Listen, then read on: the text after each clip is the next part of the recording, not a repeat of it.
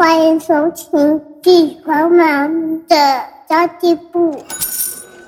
即便是忙碌的职业妈咪，一样能够打造出幸福的家。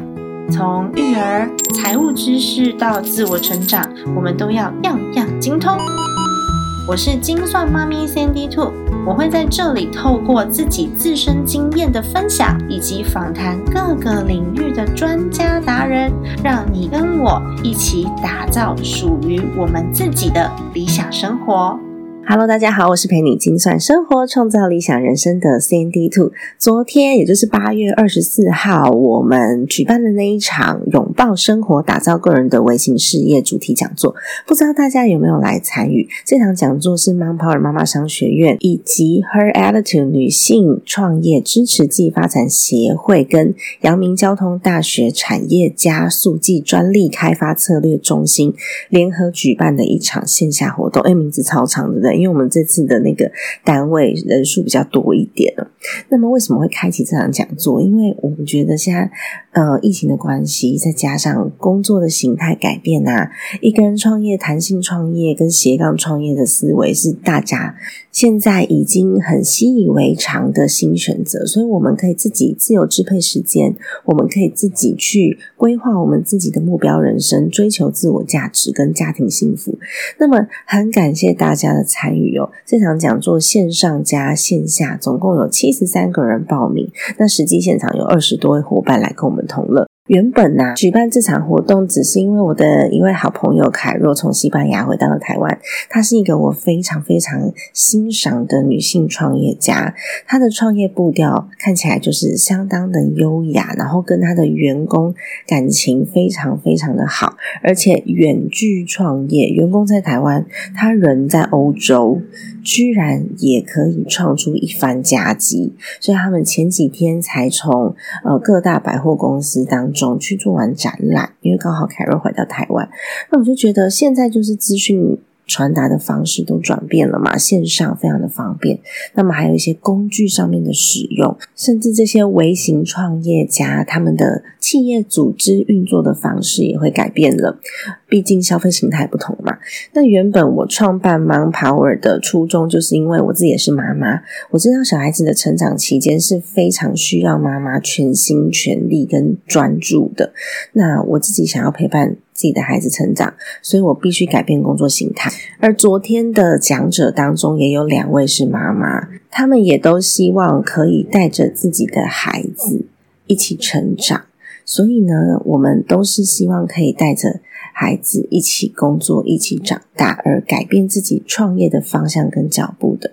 那我们在面临传统的工作形式的时候，你就会发现啊，好像要取舍工作收入跟孩子的成长陪伴。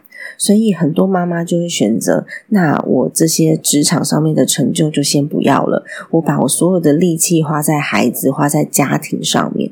但是我不知道你有没有过这样的情绪，我自己是曾经有过啊，因为我曾经很想要做好每一个角色，那我就是觉得。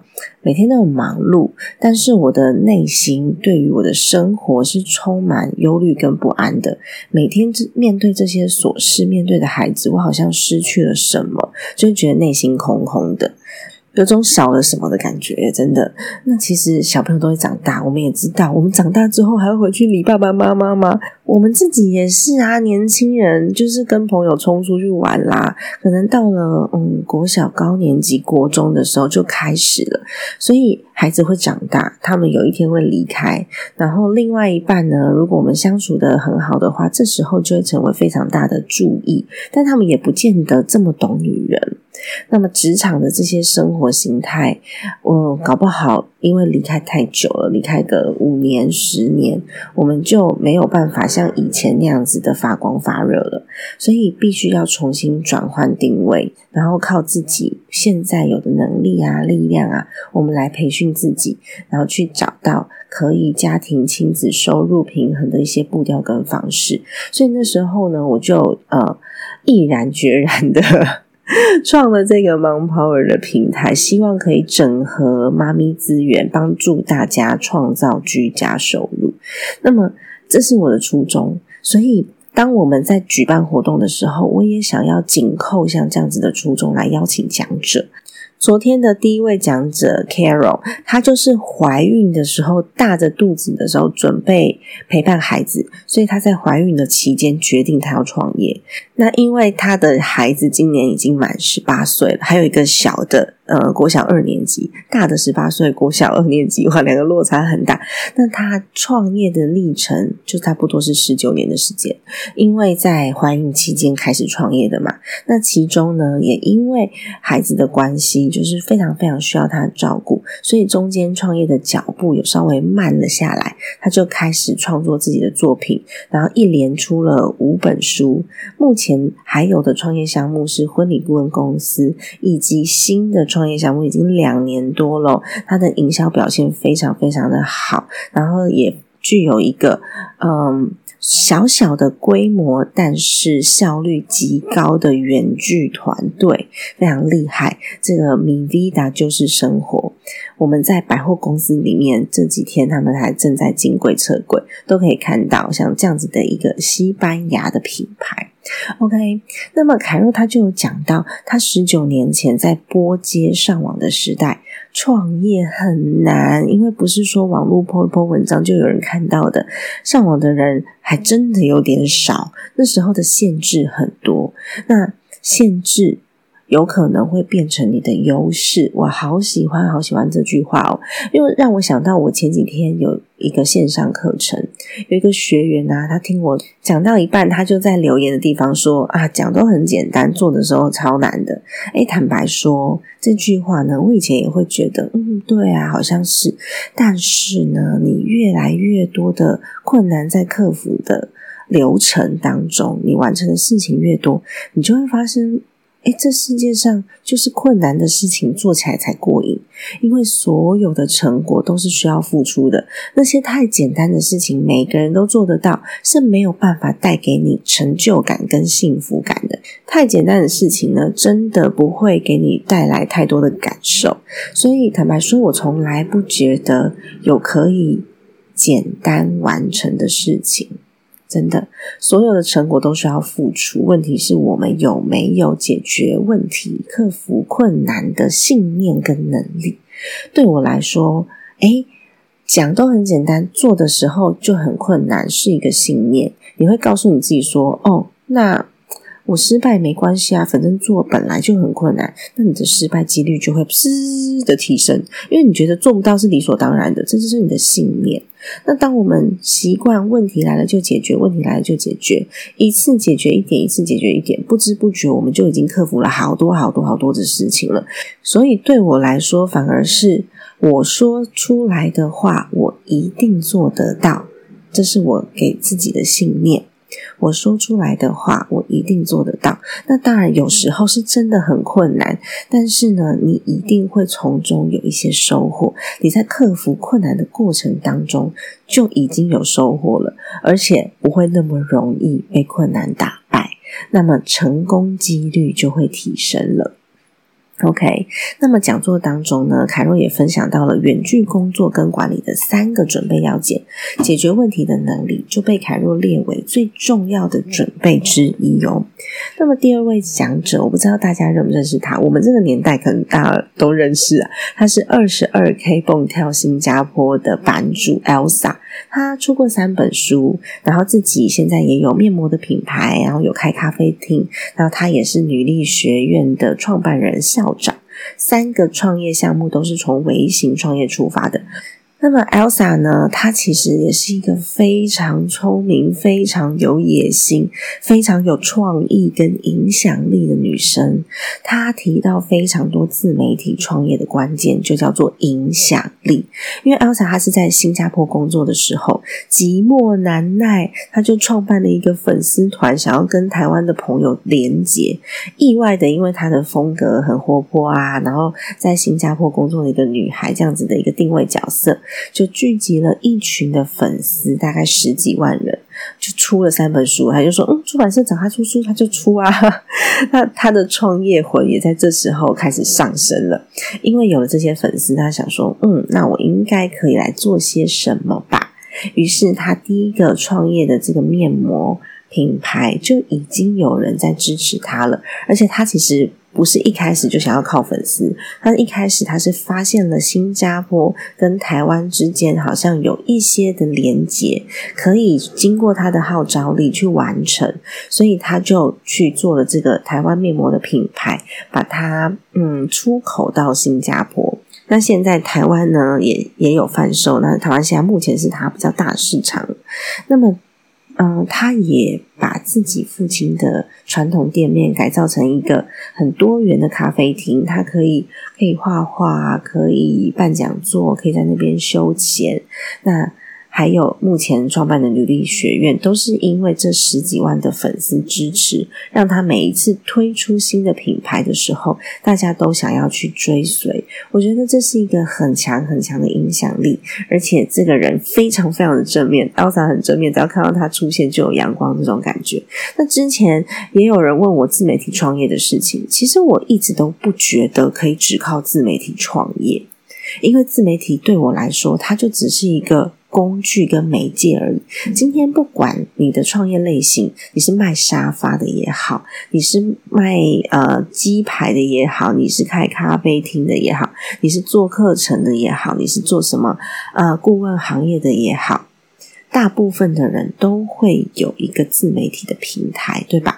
不管你是用 YouTube、用 IG、用 Podcast 还是用 Facebook，都会有一个自媒体的平台，所以它只是一个对外宣传的管道。它其实一直以来，我都不觉得自媒体本身就可以创业，除非是那些呃用内容创业的创作者，他们的营业收入来源百分之一百来自于广告的这些，他就是诶自媒体创业者。但是我觉得百分之之百来自于广告跟流量费的这些创业项目呢，是非常危险的，因为万一哪一天不红了，就没有了，就直接结束，还没有还没有办法慢慢衰退，就是它不红了就直接结束，有没有？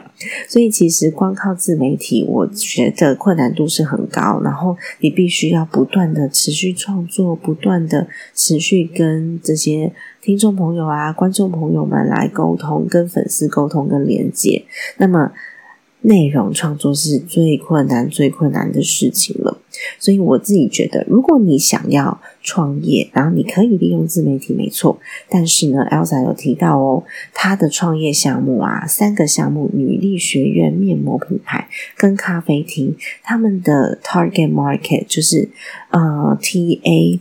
的模型都是一模一样的，那都是喜欢他的人，所以他做这些事情呢，其实可以互相串联跟利用的。那么第三位讲者呢，就是我的好朋友，呃，好错理财投资平台的 Laura。她常常在讲，她毕业就创业了，所以她其实没有什么太多的工作经验。但是她经历过三次的创业，有成功的，也有失败的。因为她之前做设备相关的，比较大的资金投入。那么这些失败。成功以及在这个过程当中产培也好，然后呃获得极大成就感也好，这些的养分让他目前创的这个理财投资平台八年多的时间都是稳稳的在获利跟营运成长的。那她怀孕的时候，每天哦太过分了，睡二十个小时，只醒来四个小时，被动收入还有七位数。那他同时也是女性创业家支持协会的创办人，他也是这个投资顾问平台公司的创办人。那他目前也是我们 Power 的妈妈商学院的合伙人，我们一起想要做一些教育培训的事业哦。那么，我觉得经验是非常宝贵的，不管你是成功还是失败，只要你蹲的够低，我们就有机会跳得越高。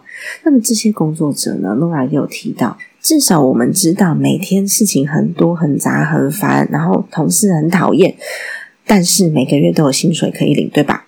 那创业者呢？他面对也会事情很多、很杂、很烦，厂商很讨厌，但是一旦决策错误，下个月你就要自己掏腰包出来发薪水了，还不见得每个月都有钱可以领，所以它是一份需要承担的工作类型。那么 Nora 其实也有提到。重要的财务自由是需要有效管理资源，为别人创造价值的。所以，我们现在就是希望可以为妈妈们创造更多的价值，重新去定义、解读《穷爸爸富爸爸》的 ESBI 象限。这是什么？我就呃不先重复说明了。大家如果有兴趣的话呢，可以去查一下 ESBI 象限。一是工作者，就是呃职场啊、升迁啊、领薪水这些。那 S 的话，就是他自己具有自己的专业，也是工作者，或是他自己有自己的个人工作室，这种算是律师啊、会计师啊，或者是设计师，他建立自己的小型事业，不过还是需要用时间来换钱的。那 B 象限是 business，就是呃公司创造一间公司来做。团队组织或是合作的，那么呃，I 就是 investment，就是投资了。ESBI 象限，其实你真的不要局限自己是哪一个范围，我们是需要有这样子的思维。你以为成立一间公司？你就是进入到 business owner 的这个领域吗？其实不是哦。如果你的公司只是拿来开发票，你还是什么事都要自己做，那我们还是个人工作者。那如果我今天虽然没有成立公司，但是我运用了团队的力量做了某些事情。去运作，那么我们也是 business owner 哦，所以不是看我们实际上的这些表面，而是看我们的思维到底是飞印在哪一个象限里。不要去局限自己，过去的一切都不会白费。我们拥有的什么整合力啊、沟通力啊这些软实力，都可以放在任何的产业面里面。那么，三位讲者都有提到一个共同的事情，就是关于女生的职涯。Elsa 有提到，女生根本没有职涯可言，只要任何生涯规划的转变，老公出差。婆婆的一句话就有可能会断了各种职涯规划。那么 Laura 也有讲到哦，Laura 是讲到我们不应该只考量职涯规划，也要注意自己的生涯规划。那么凯若呢，他是从头到尾就是用他的生涯规划去规划，回头规划他的职涯的。所以其实三位讲者都是非常女性创业思维，因为我们都是为了生活来创造自己想要的一个。样貌整合自己的能力跟资源，所以其实如果说你认识自己不够深的话呢，真的很难去找到我想要什么，什么东西可以让我快乐。所以你想要什么生活？你的创业可以为你的生活加分吗？如果你的创业项目、你的斜杠项目还只是一个收入来源而已，那么有可能我们在做这项工作的时候跟。上班族的心态不会差异很大，但是呢，你必须要为自己负责。如果是这样，我还宁可大家回去做上班族，因为至少有薪水可以领。那如果说你的心态是愿意挑战的，你有承担的，就可以试试看，我们是不是可以自己创造些什么？那首先就是要先检视自己的能力跟资源，你会什么？你还需要什么？那要提醒大家，不要一开始就从自己没办法掌握的事情开始。我们可以从最小的模组开始哦。最小的模组是要你会的东西。那我们在慢慢放大的时候，才会找到一些其他的伙伴。因为如果一开始你就没有办法掌握，我们就不可能有后续的放大了。我举个例来说好了，假设嗯，我现在想要做一个什么呃妈妈记账什么什么挖沟平台的，那如果说我不是工程师的背景，我想要做资讯平台，必须要先从软性内容开始，我必须要先从我可以掌握的部分开始，而不是一开始就说哦，所以我要做一个 App，然后我要做一个系统，它可以自动计算之类的，可以规划，但是不要从这边先开始，除非呢，我们已经把我们可以掌握的部分都已经规划的非常的严谨，然后你确认它有人会买。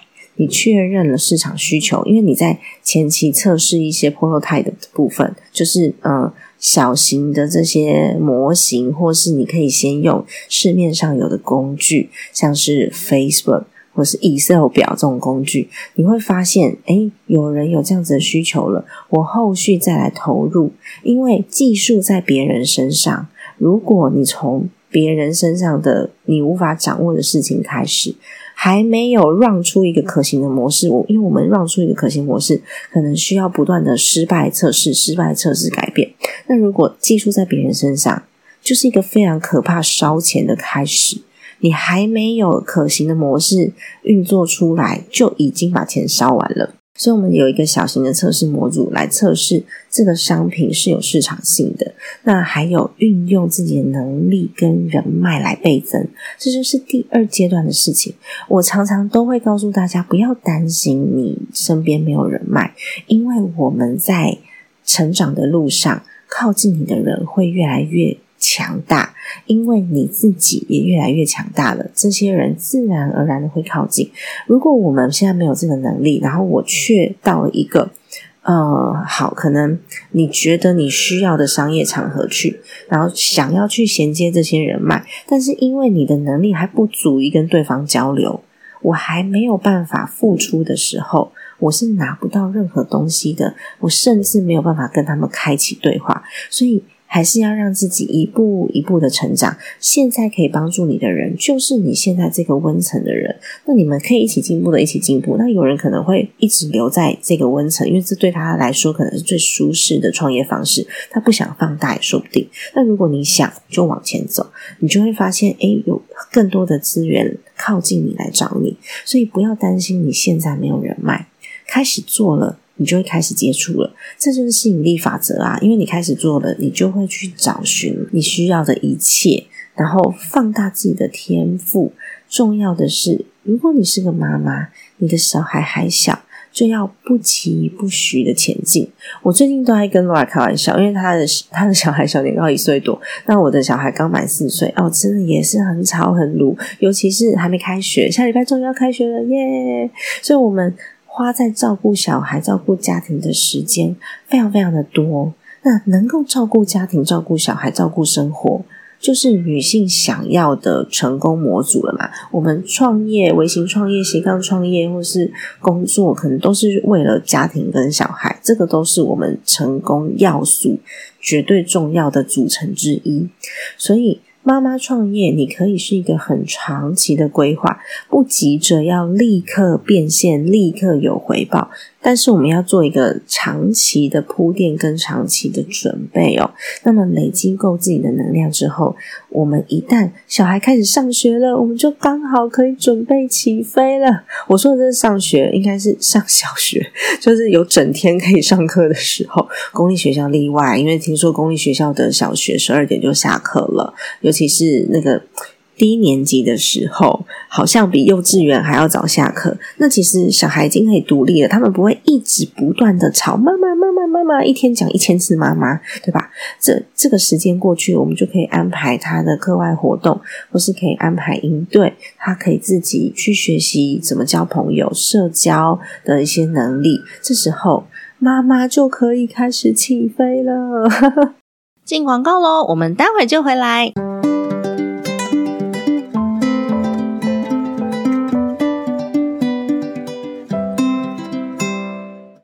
学计划是我们为妈咪们创造出来的专属晚读时光。我们每个月啊都会有两次的线上免费非读学的活动。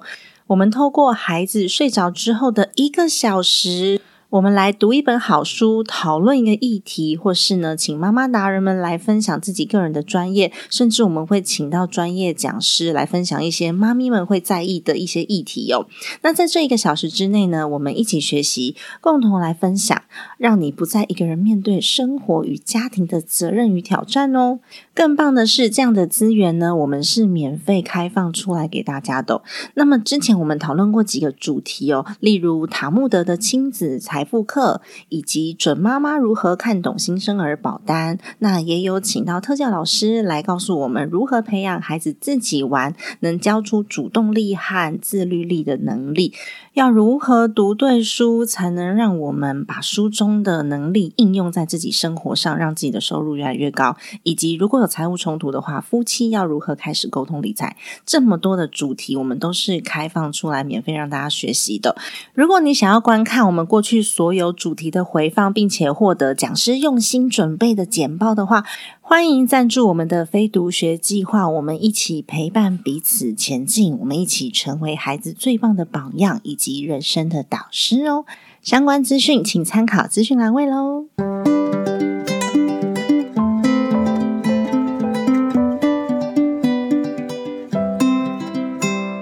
好的，那么因为我们的讲座昨天已经结束了，听说呢被这个交大的加速器伙伴称赞，这是一场很有趣又很有内容的讲座，然后不像他们一般办的这种学术类型的讲座，大家听到一半都想睡觉，对不对？所以我们其实都是分享自己的生命经验，希望从这些经验当中带给你一点或是两点。让你可以去通透思维、转变思维，或是刚好给你力量，提醒了你什么事情的这样子的一个角色。